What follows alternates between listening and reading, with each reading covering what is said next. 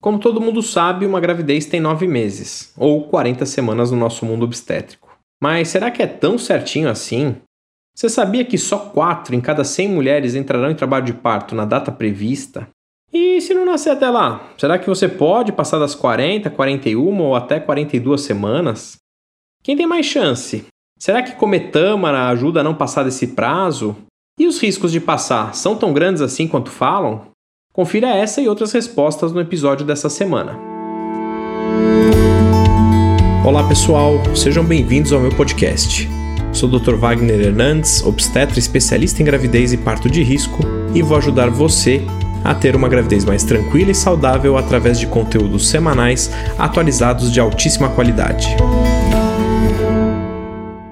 Bom, pessoal, como vocês viram no último episódio, a gente falou um pouquinho do cenário brasileiro em relação à epidemia das cesáreas, justamente para contextualizar agora essa fase nossa aqui do podcast, falando um pouco mais sobre o parto. E a gente vai focar, obviamente, no parto normal, que é o que é mais fisiológico, mas também a gente vai dar espaço para a cesariana, que também é muito bem-vinda em alguns momentos. E para falar de parto, antes de entrar no parto em si, acho que a gente tem que é, tentar chegar é, no ponto onde o parto vai acontecer. Né? Então, o tempo de gravidez que a gente tem até lá é, obviamente todo mundo sabe, ah, tempo de gravidez são nove meses. Para quem fala em meses, nós médicos falamos muito em semanas, então talvez a gente vai falar, ah, o, o, tempo de gravidez são 40 semanas, ou aí quem quiser ser mais detalhista em dias, seriam 280 dias a partir da última menstruação, ou 200, 266 dias é, da concepção até o nascimento. Mas gravidez, como eu sempre falo, não é igual conta no banco, né? Então não vence no dia 10. Então, uma coisa muito interessante que todo mundo que está grávida sabe, eh, ou já passou por uma gravidez, sabe que é, a partir da última menstruação a gente calcula uma data prevista de parto, que a gente chama aí de DPP. Então, o que nos dá essa data? Nos, nos dá uma, uma data estimada de que aquela mulher vai chegar nas 40 semanas naquela data. Agora, uma coisa muito, muito interessante que eu acho que poucas de vocês sabem é quantos por cento vocês acham das mulheres que vão ter o bebê na data prevista de parto? Então a resposta é 4%, ou seja, 4 em cada 100 mulheres terão o bebê no dia do nascimento, é, no dia previsto de nascimento. Agora, é óbvio que eu estou falando de quem não vai agendar nada, né? Estamos falando de um parto espontâneo, né? É, então, essa acho que é a primeira, esse é o primeiro, ponto que vocês têm que ter em mente.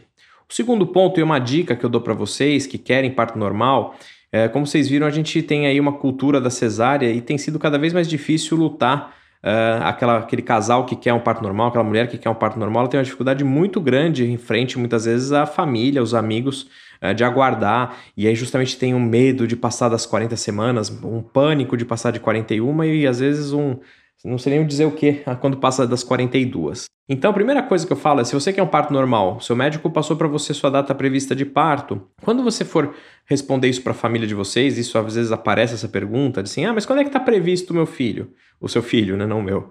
Você vai falar uma semana além da data que seu médico passou. Porque aí você vai falar 41 semanas que é verdade, você não está mentindo, e isso tira muito da ansiedade da família, porque minha experiência é muito, muito frequente de ver que quando dá 40 semanas, as pessoas anotam isso no calendário e começa uma enxurrada de questionamentos e cobrança nessa paciente. Então, aquela mulher que está segura de passar das 40 semanas, às vezes com tantos questionamentos, ela vai ficando cada vez mais insegura. Então, posso dizer por experiência própria, meu filho nasceu com 40 semanas mais 4 dias, e quando deu 40 semanas, a minha sogra ficou, mas isso é normal, é tudo bem fazer, mas será que não tem perigo?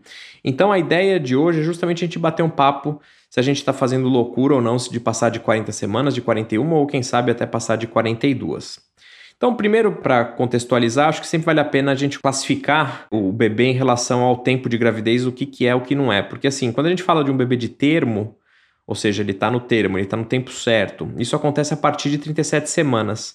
Mas até uh, ah, para questões uh, de a gente tentar pensar no parto, a gente divide isso em subcategorias. Então, de 37 semanas até 39, a gente chama isso de termo precoce. De 39 semanas até 40 semanas e 6 dias, ou até 41 semanas, a gente vai chamar isso sim de termo. De 41 semanas até 42, o termo tardio. E acima disso, a gente vai chamar de pós-termo. Uh, classicamente, a gente também costuma falar muito em pós-datismo. Então, assim, quando passa das 40 semanas previstas, a gente vai falar que esse, essa gravidez está no pós-datismo e aí muitas vezes alguns cuidados serão tomados em relação a isso. Agora, o que é legal de falar, é que apesar disso não ser uma conta no banco, né, que não tem uma data de vencimento, é interessante como a natureza é muito sábia. E hoje, a gente, com os ultrassons precoces, a gente não tem uma falha tão grande na datação da gravidez. Então, são raríssimos os casos que vão passar, por exemplo, de 42 semanas. Então, até para vocês terem uma ideia, é, nos Estados Unidos, gestações que passam de 41 semanas são mais ou menos 6% só. Então, ou seja, de cada 100 gestantes é, vão ter o parto aí, 94 vão ter o parto no termo, até 41 semanas. Então vai passar disso só 6%. E curiosamente, passar de 42 semanas, que é um limite aí bem é, temido, é só 0,3%. Então, interessante de, de ver isso, né? De ver como a natureza sabe, de quando a gente tem uma datação correta, a gente tem paciência, a maior parte dos partos vão acontecer nesse prazo que eu coloquei para vocês, até 41 semanas frequentemente, e alguns poucos casos passarão disso, tá bom? E aí, a pergunta que vem para vocês é: tá bom, mas quem tem maior risco de chegar até essa data mais prolongada? Quem tem risco de passar de 41 semanas, por exemplo? Então, a primeira coisa, a gente sabe que as mulheres que estão na primeira gravidez, elas têm uma chance maior de chegar nas 41 semanas e ultrapassá-la, diferente das mulheres que já tiveram gestações anteriores. A maior parte desses casos é curioso saber que é, são genéticas os fatores de risco para isso. Então, mais ou menos um terço, a metade dos casos de mulheres que passam aí de 41 a 42 semanas tem uma tendência genética.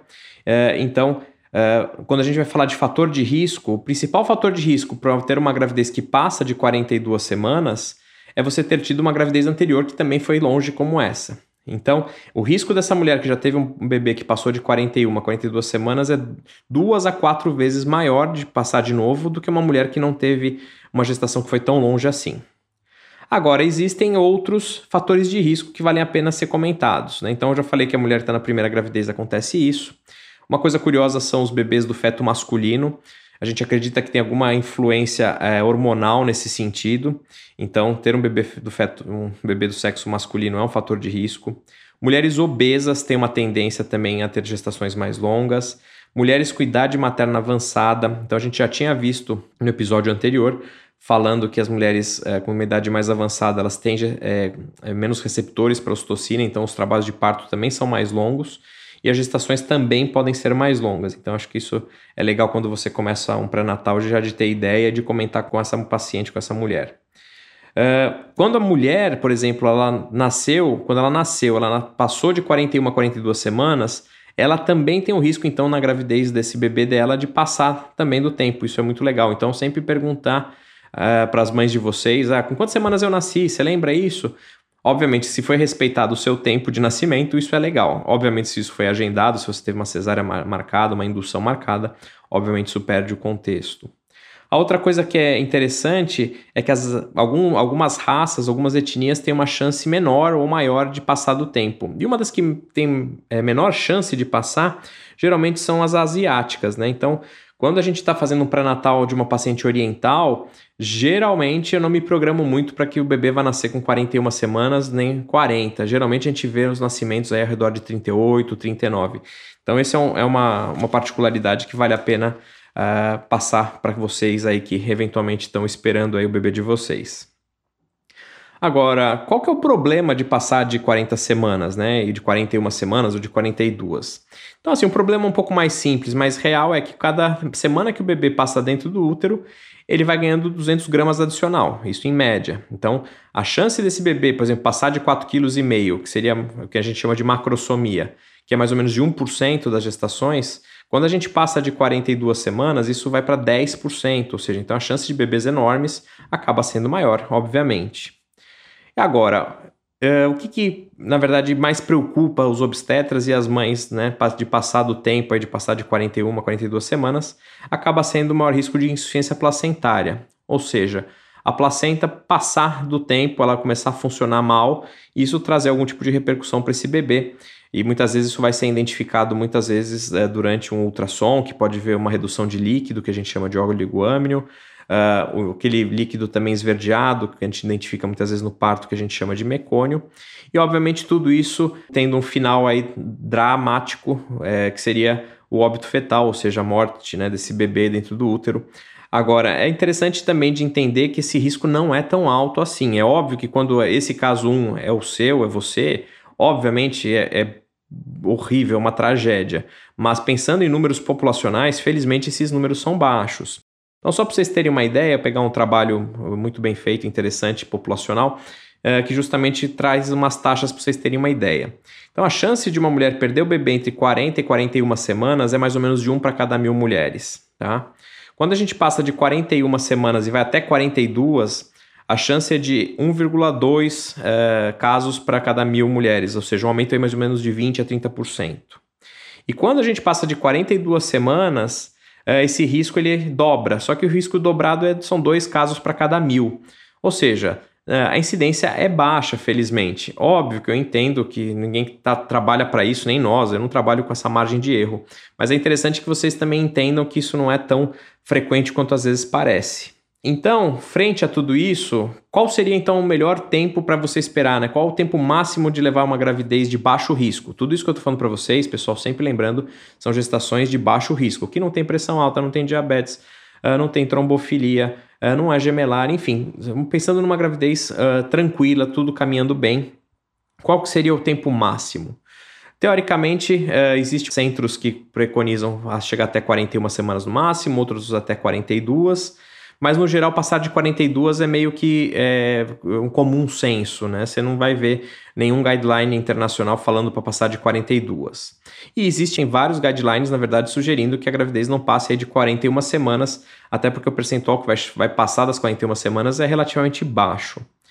E aí, o que, que a gente faz então? Bom, então esperamos até 41 semanas. Na verdade, antes disso, quando você passa das 40 semanas apesar de não ser também um consenso, a maior parte dos obstetras, eu me incluo nessa categoria, a gente começa a aumentar a vigilância em relação a esse bebê.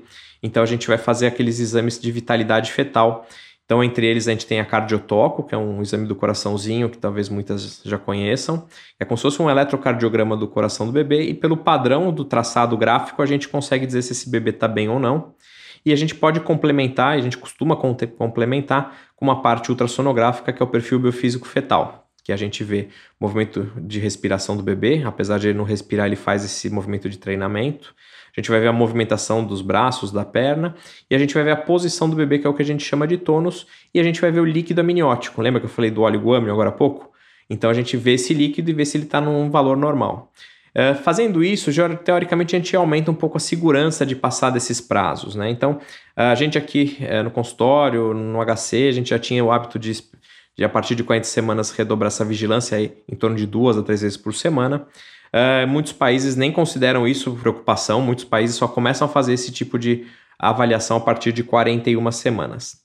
Mas vamos falar então do que, que a gente pode fazer para essa mulher que esperou, então, por exemplo, até 41 semanas, ela está super bem, ela, ela quer esperar Chegou em 41 semanas, o que, que a gente pode fazer? Então, como eu disse para vocês, teoricamente dá para esperar até 42. Existem riscos aí, acho que isso tem que ser conversado com essa mulher, ela tem que entender esse aumento aí de 30% de risco, né?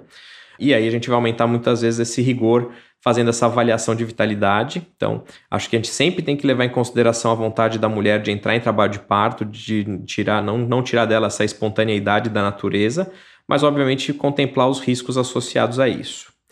E o outro caminho, muitas vezes, é a indução de parto. Obviamente, é, tem algumas pacientes que têm contraindicação à indução, depois eu vou fazer um podcast só para falar da indução, mas vamos falar de uma mulher que não teve cesáreas anteriores, que ela não tem uma cicatriz uterina prévia, não tem nenhuma contraindicação, então ela poderia induzir o parto. O que é induzir o parto, a, grosso modo, é você tirar essa mulher é, do, do, status de gestante e colocá-la em trabalho de parto de uma maneira é, artificial.